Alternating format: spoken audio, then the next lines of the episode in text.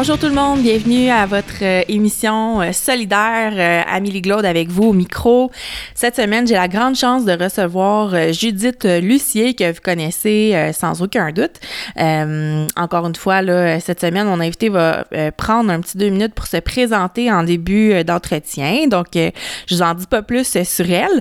C'est une conversation super intéressante qu'on a eue là, concernant les Social Justice Warriors. Et on a parlé aussi beaucoup de son livre euh, et euh, d'elle en, tant que telle aussi, de son cheminement à travers euh, le militantisme et tout. Donc, vous serez pas déçus de cet entretien-là. C'est vraiment très, très intéressant. Donc, euh, je voulais aussi, euh, en début euh, d'émission, euh, faire un petit retour là, sur euh, le, le fameux lockout de ABI Bécancourt parce que on a connu un dénouement euh, récemment. Donc, le- le- les employés de, de- d'ABI ont accepté l'offre patronale à 79,77 euh, donc récemment, la semaine dernière. Donc, euh, c'est une avancée. Là, euh, je vous faisais toujours un petit, un petit rés- résumé de situation là, avec ce lockout-là. Donc, maintenant, c'est, c'est terminé. Ça faisait quand même un an et demi qu'il est en lockout. On a eu beaucoup de soulèvements populaires. On a eu des marches qui, se- qui sont organisées. On en a parlé notamment avec Vincent Le- Leclerc. Donc, euh, c'est terminé. Cependant, euh, le syndicat est pas très heureux euh, de la décision malgré tout.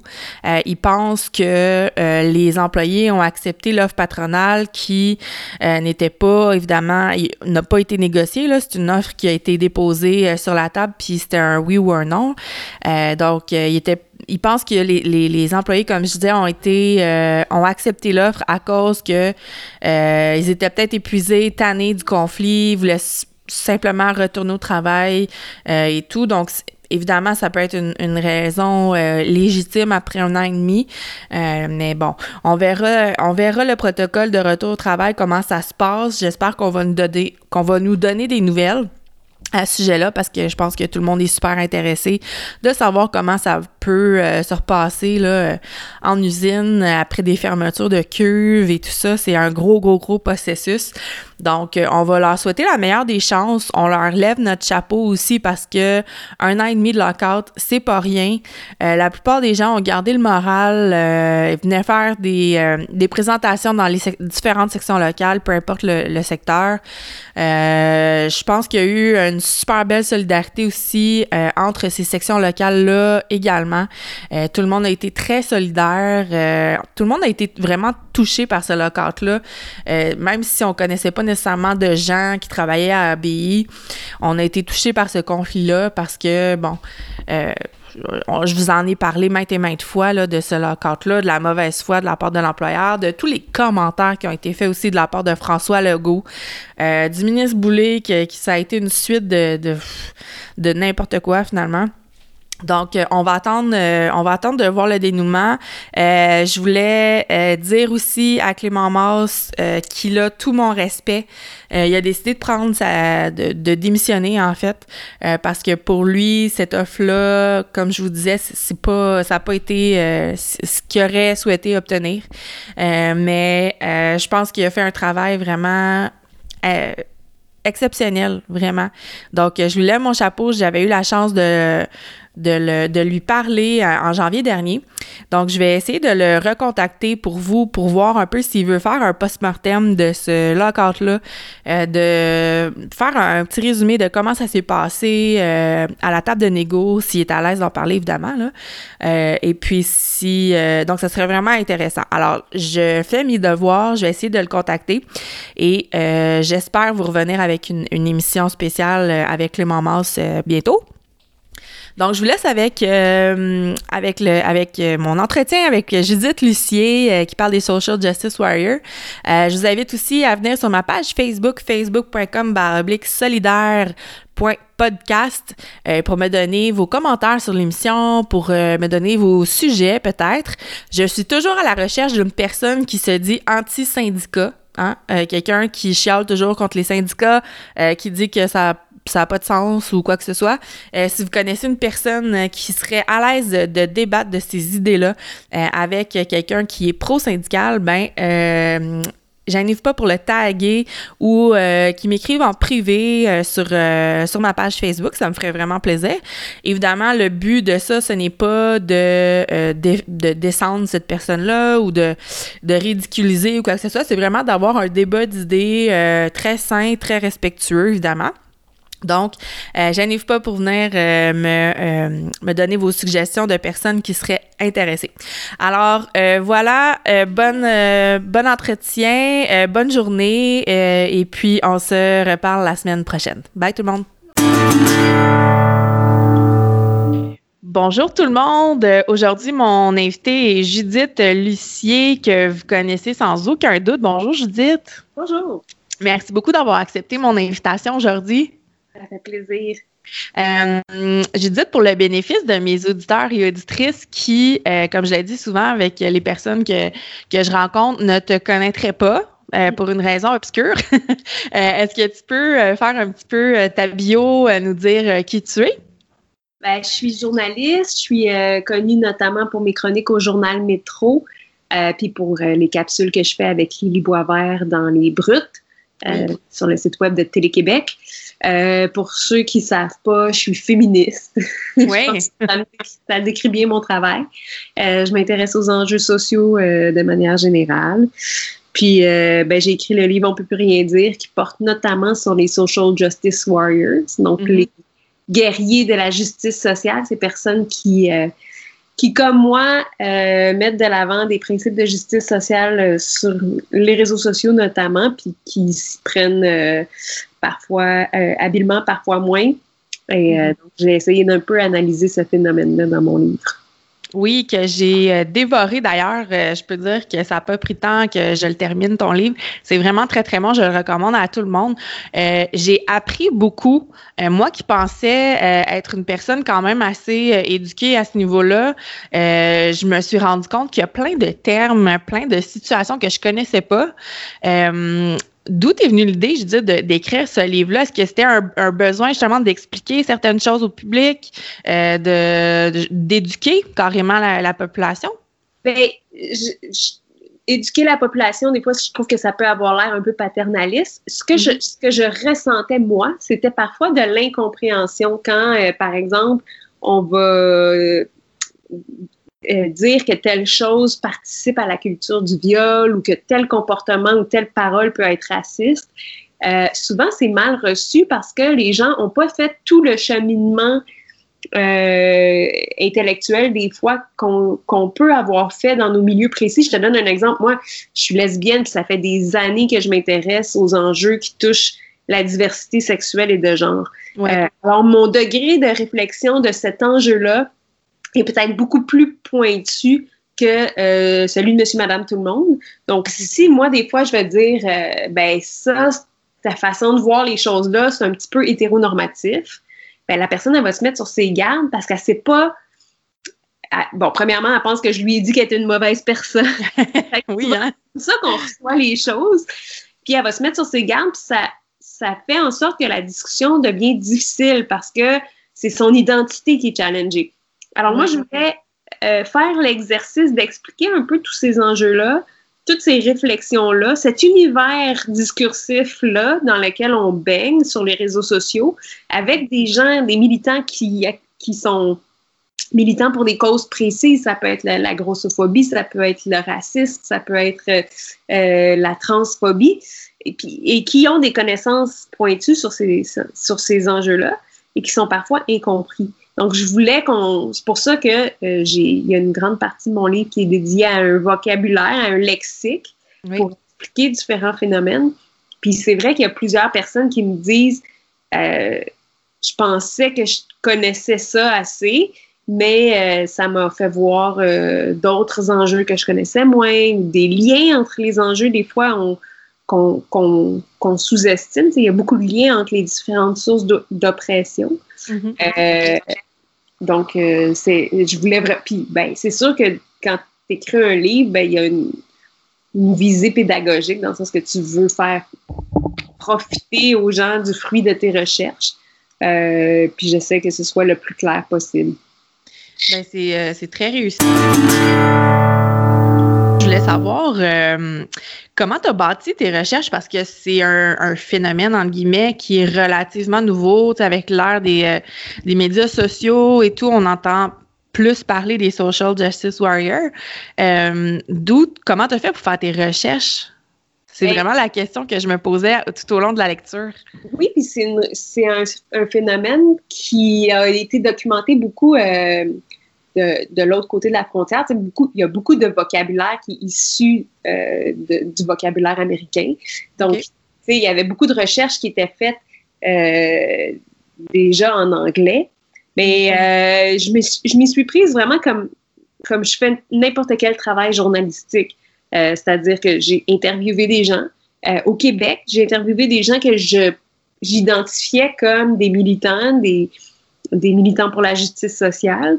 Puis j'ai j'ai regardé qu'est-ce qui se disait ailleurs, en France, aux États-Unis, en Angleterre, bon, le monde occidental évidemment là, parce que dans le, dans le reste du monde, c'est pas les mêmes enjeux, puis ça se présente pas de la même façon. Souvent, tu sais, c'est des enjeux qu'on peut aborder quand on. C'est un peu de luxe, là, dans le sens que c'est des enjeux qu'on peut aborder quand la base est réglée. on, va ben, on, se, on, va se le dire.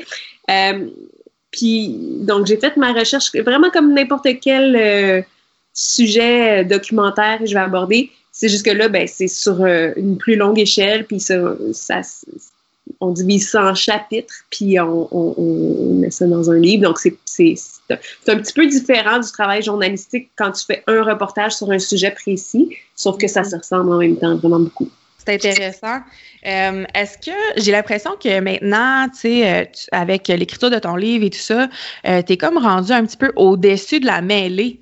C'est-à-dire que, puis là, c'est une impression très personnelle, puis tu me corrigeras si je me trompe, mais à l'ère des brutes et tout ça, vous étiez vraiment, toi et ta, ta collègue, plongés directement là, dans le phénomène des social justice warriors. Vous en étiez, là, activement et tout.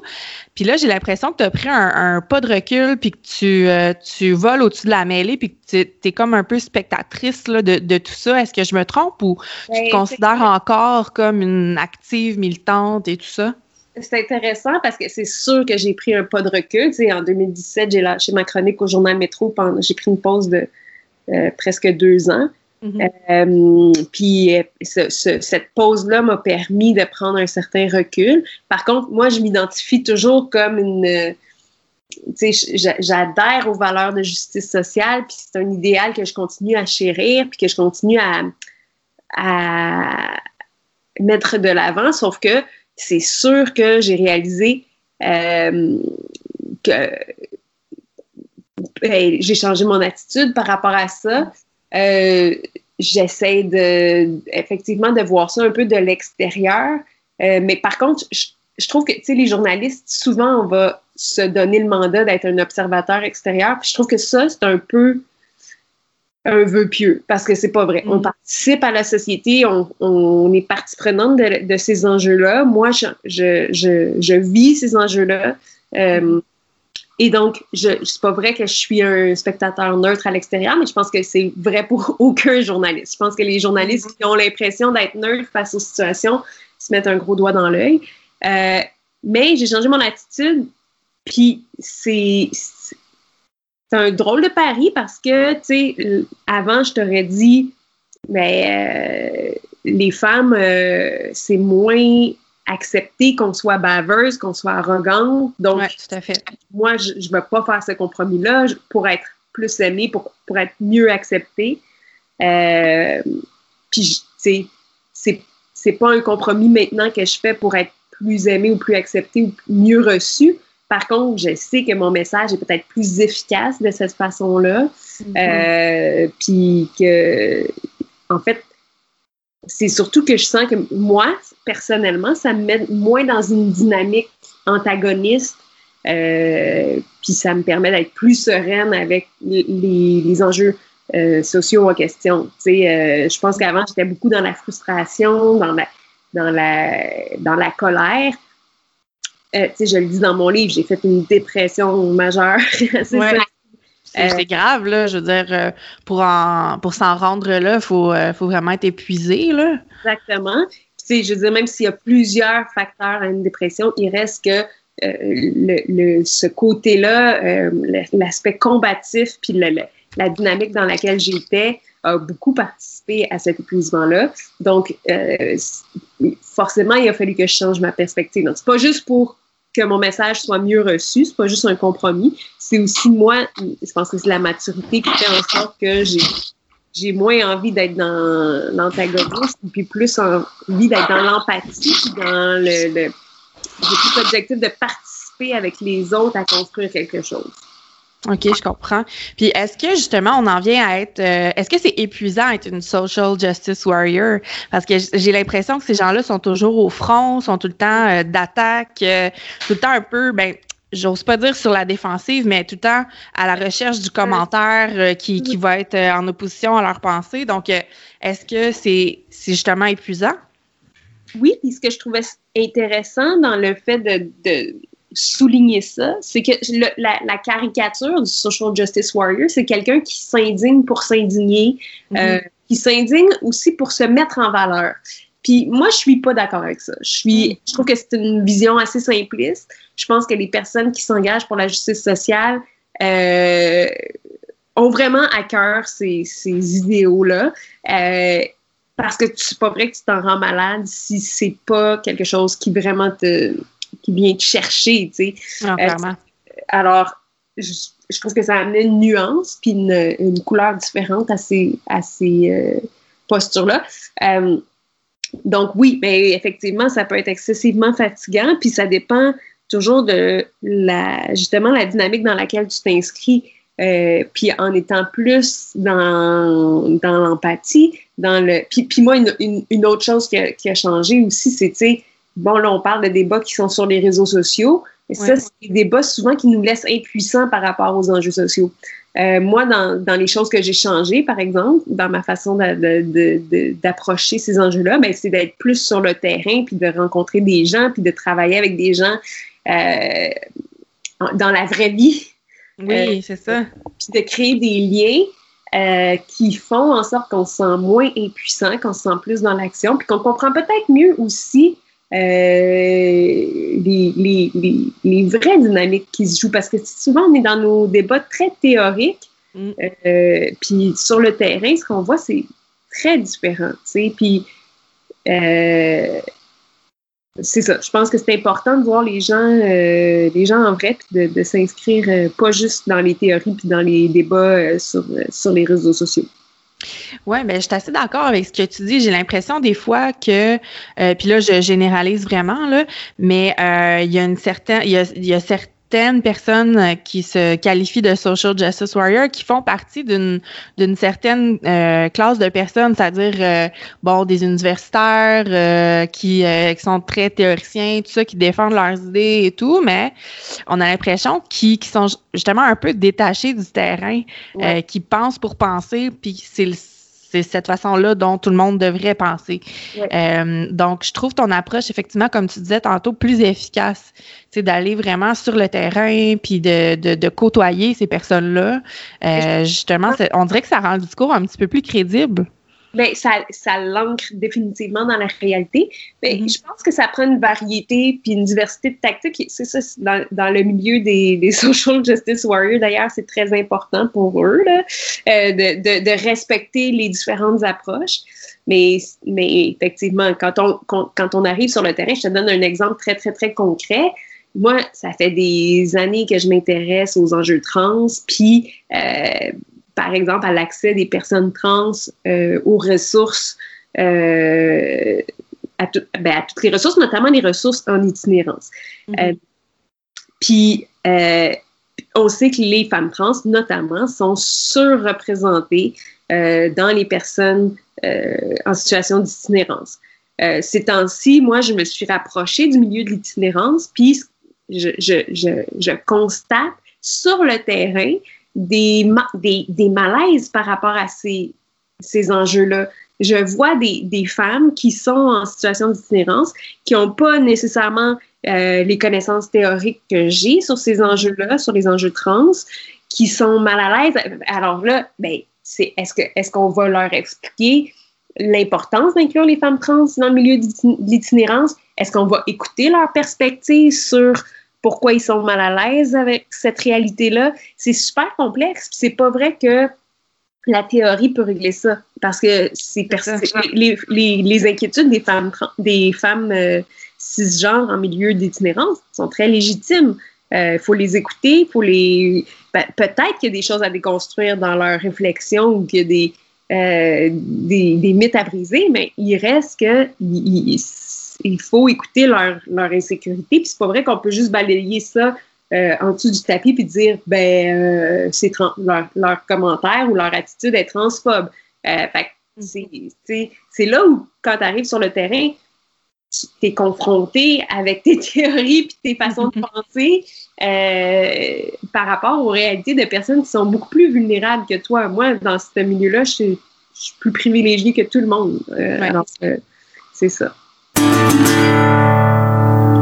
si on n'avait pas les réseaux sociaux, est-ce que tu penses que les, social justice warriors euh, existeraient quand même? Bien, il y a toujours eu des, mouvements militants, puis il y a toujours eu des mm-hmm. vagues de libération. Euh, dans, le siècle dernier, il y a eu des, mouvements de libération des femmes, les mouvements de libération euh, des, pour les droits civils. il, y a, eu toutes sortes de ben, l'émancipation aussi des, personnes gays et lesbiennes. Par contre, ce que les réseaux sociaux apportent, c'est une facilité d'échange puis euh, une démocratisation de la parole. Euh, avant, ça peut-être ça prenait peut-être plus de temps. Ça prenait des intermédiaires, par exemple, comme Jeannette Bertrand, pour nous faire comprendre que euh, les homosexuels sont aussi légitimes que les autres personnes. Tu sais. mais Jeannette Bertrand, ben, c'était une personne qui n'était pas nécessairement concernée par ces enjeux-là, mais qui était sensible à ces enjeux-là. Aujourd'hui, ben, c'est les personnes qui vivent les oppressions qui peuvent les mettre de l'avant puis réaliser que sur les réseaux sociaux, ils rencontrent des gens qui vivent les mêmes oppressions qu'eux et qui peuvent mettre en commun leurs idées puis leurs analyses puis euh, arriver avec des, des, argumentaires puis dire ben je suis pas la seule personne à penser ça puis je pense que c'est beaucoup pour ça qu'on on, on voit on a vu dans les dernières années euh, le, un, renou un, renouveau du mouvement féministe. Euh, il y a un renouveau de plusieurs euh, mouvements. Ben, et, tout ce qu'on a vu, Black Lives Matter, les, les, les, les, débats pour les personnes trans, les personnes mm -hmm. des choses dont on parlait pas avant, qui, là, trouvent écho parce qu'il y a plusieurs personnes qui partagent ces, ces, ces vécus-là. Oui, puis justement, tu parlais du mouvement féministe. Est-ce que tu penses que euh, le mouvement féministe a un peu souffert euh, de mauvaise presse à cause de certaines personnes euh, qui en beurraient peut-être trop épais ou qui envoyaient des messages un petit peu erronés malgré toute la bonne volonté du monde? Ou, tu sais, moi, je suis militante syndicale, puis je me vois un peu comme... on me voit des fois comme la fatigante, bon, vous exagérez et tout ça. Est-ce que tu penses que le mouvement féministe a euh, un peu, justement, comme je te disais, mauvaise presse à cause de, de tout ça, ou au contraire? Je ne sais pas qui euh, serait considéré comme ayant beurré trop épais. Moi, je suis assez d'accord la plupart du temps avec les revendications féministes, puis en même temps, il ben, faut reconnaître qu'on n'est vraiment pas toutes dans le même panier. Par exemple, tu sais, euh, il y, a, y, a des, y a des débats entre féministes sur plusieurs sujets, notamment la prostitution, les personnes trans, le port du voile, donc, on n'est pas, on parle vraiment pas d'une seule voix. On, a des perspectives différentes.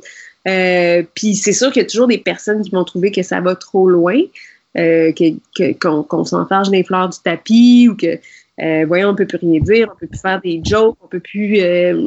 mais, mais je pense que si ces personnes-là prennent le temps d'écouter les revendications, vont comprendre que c'est pas exagéré puis que c'est mm qu'il y a des vrais enjeux à aborder, tu sais. Mais, encore une fois, souvent, ce qui va se passer, c'est que la personne va se mettre sur ses gardes, puis va pas être en mode écoute parce qu'elle va être en mode je me défends, là, tu sais, je défends mon, orgueil coûte que coûte, puis c'est pas vrai que je suis une mauvaise personne.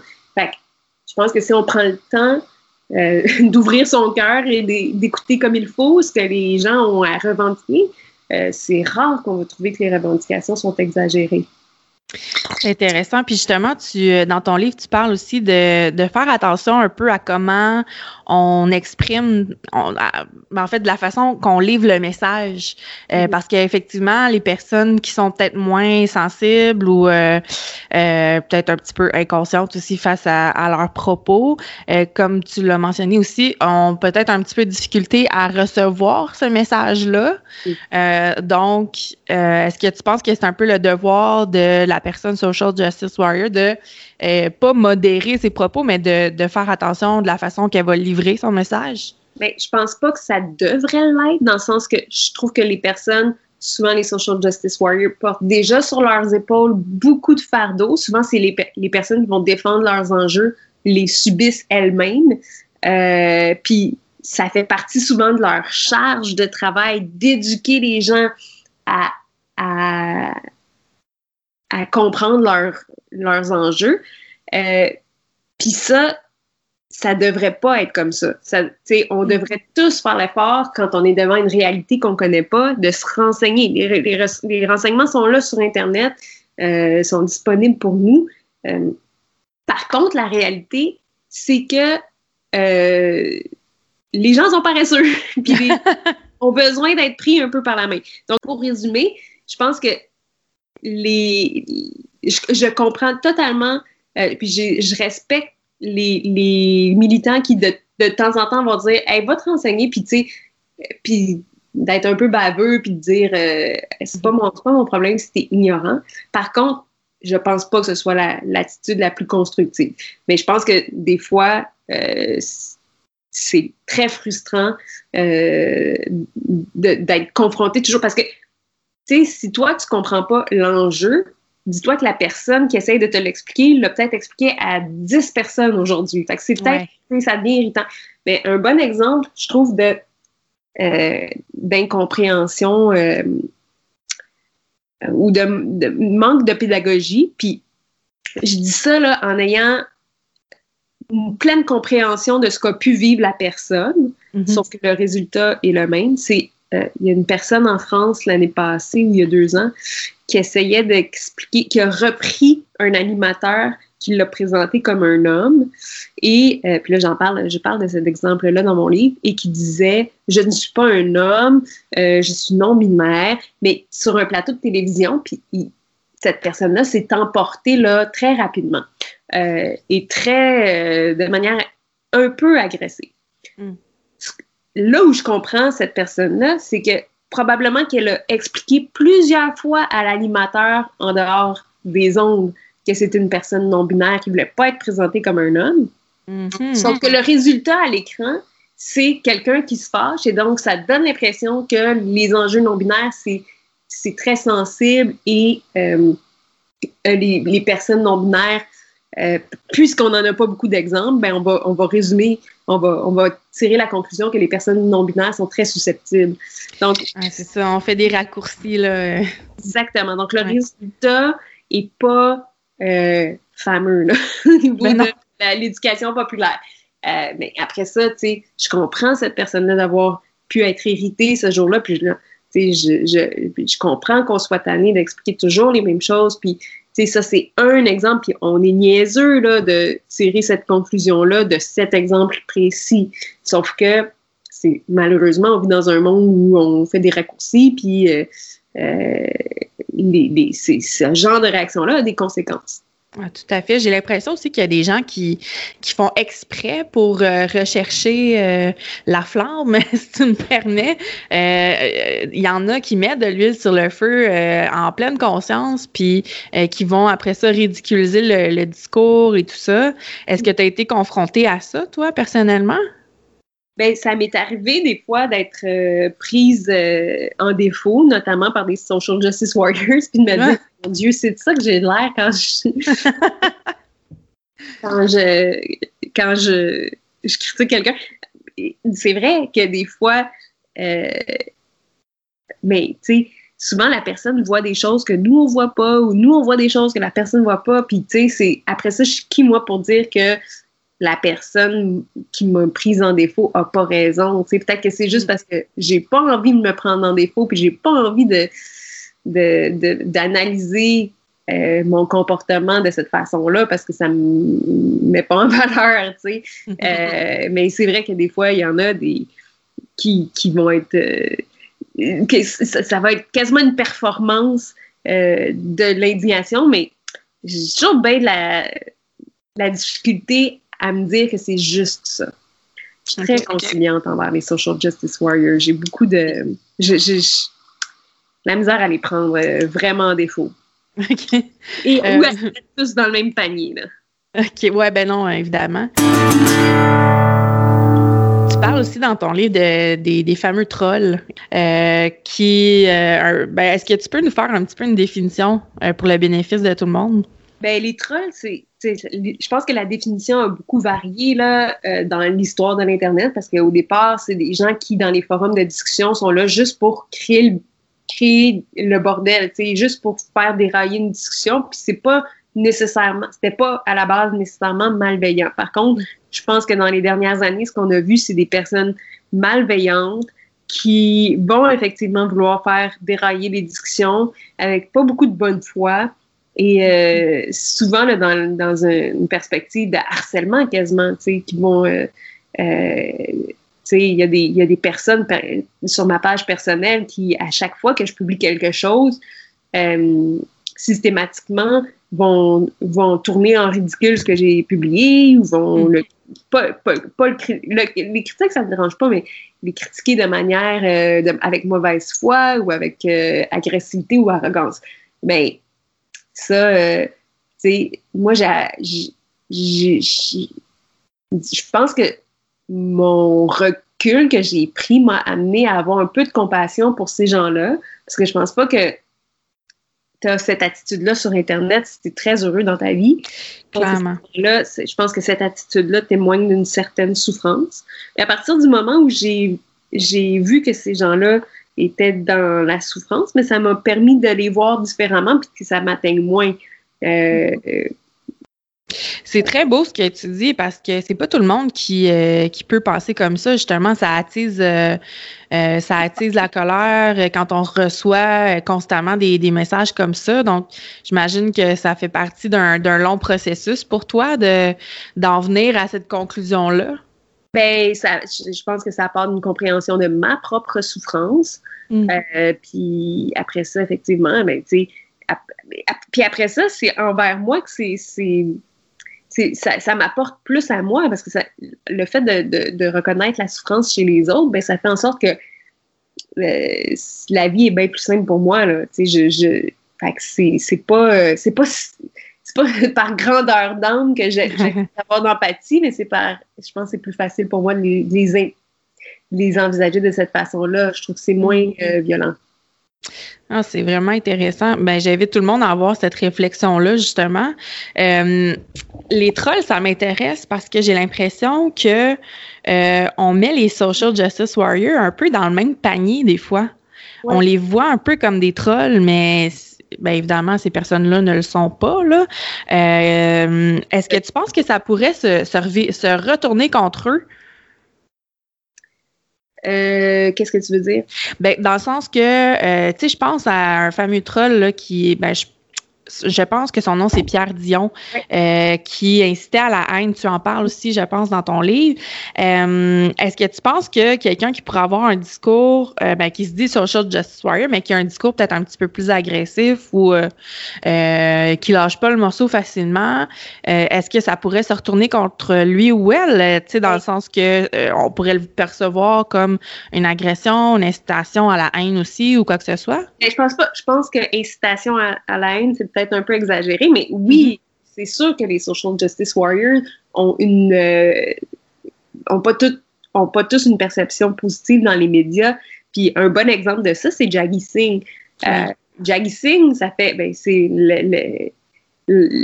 l'espèce d'archétype du social justice warrior.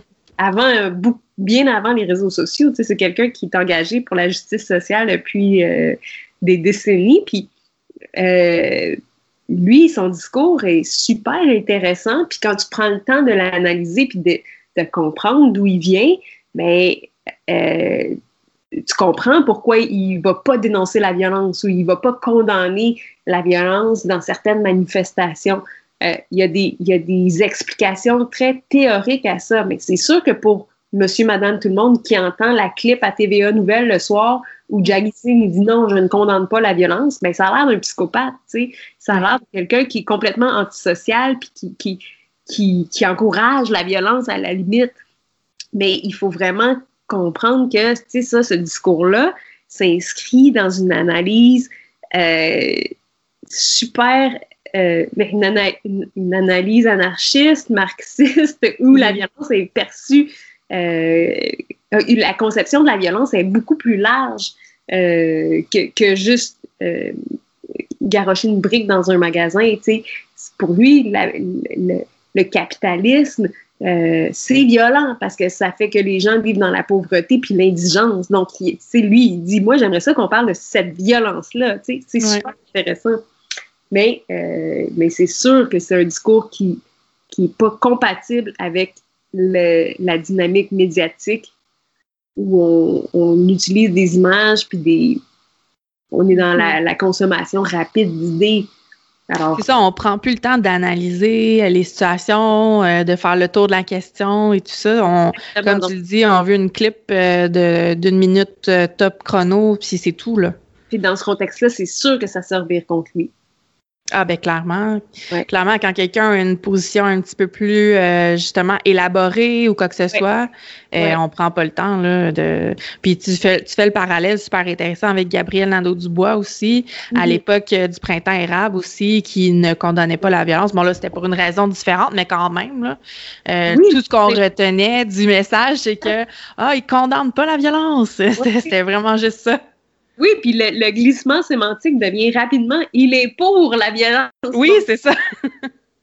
c'est ça. Euh, donc, euh, c'est. Euh, mais effectivement, les, ça servir souvent contre les social justice warriors. Puis moi, souvent, je suis. Je, me, je me trouve incomprise. Je trouve que les gens vont me catégoriser rapidement, puis vont penser. Tu sais, ça m'est arrivé régulièrement là, que mes idées soient mal comprises parce que euh, sont, sont plus complexe à expliquer euh, que, que, que, que, le médium dans lequel ils sont diffusés. Tu sais, en, en, sur Twitter, il n'y a pas beaucoup d'espace pour expliquer pourquoi à un moment donné, à radio, j'ai dit que l'allaitement était un symbole d'esclavage. oui, c'est ça. Ça, ça mérite un petit peu plus d'explication que simplement la phrase. Là. Exactement. Judith, c'est vrai, c'est tout le temps que j'avais malheureusement pour te parler. Euh, je pense que je t'aurais parlé vraiment encore très longtemps. Tu es une personne super intéressante. J'invite tout le monde à se procurer ton livre. On peut plus rien dire. Le, le militantisme à l'ère des réseaux sociaux. Euh, moi, je vais le garder sur ma table de chevet comme outil de référence, vraiment. Euh, c'est super intéressant. Puis quand on veut justement se plonger un petit peu plus dans le phénomène du social justice warrior, ben euh, c'est la Bible, je pense. Tes recherches ont porté fruit, vraiment. Ben, merci beaucoup, ça m'a fait plaisir. Puis, euh, Judith, je t'avais pas informé de ça, mais euh, je termine toujours mes podcasts avec la chanson préférée ou la chanson du moment de mon invité. Donc, tu peux prendre le temps d'y penser, mais avec quelle chanson tu aimerais qu'on termine le podcast? si tu n'as pas 10 000 personnes qui te l'ont proposé déjà, je mm-hmm. dirais Balance ton quoi de Angèle. Ah, génial. Ben non, tu es la première qui me le demande. bon, ben, euh, on va finir le podcast avec, euh, avec cette chanson-là. Ça va me faire plaisir. Puis merci encore d'avoir accepté. C'était un plaisir.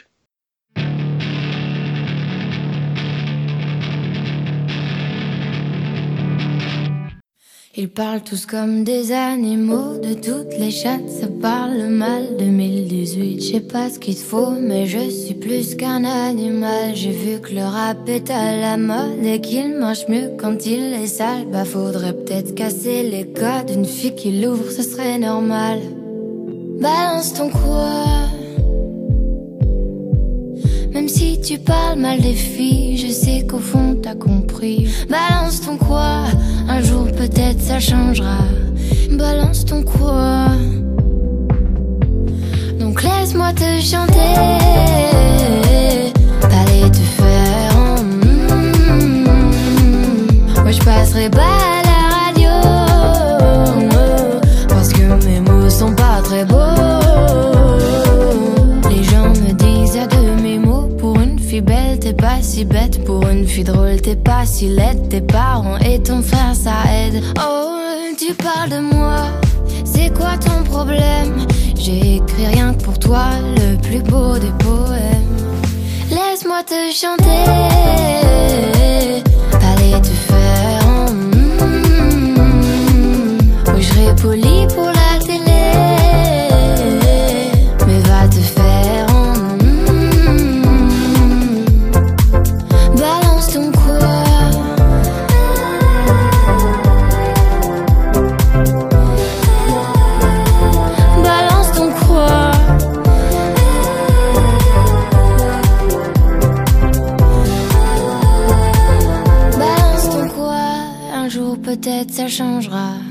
Y a plus de respect dans la rue, tu sais très bien quand t'abuses. Balance ton quoi?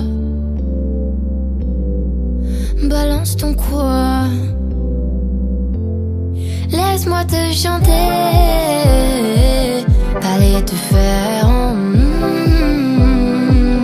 Moi je passerai pas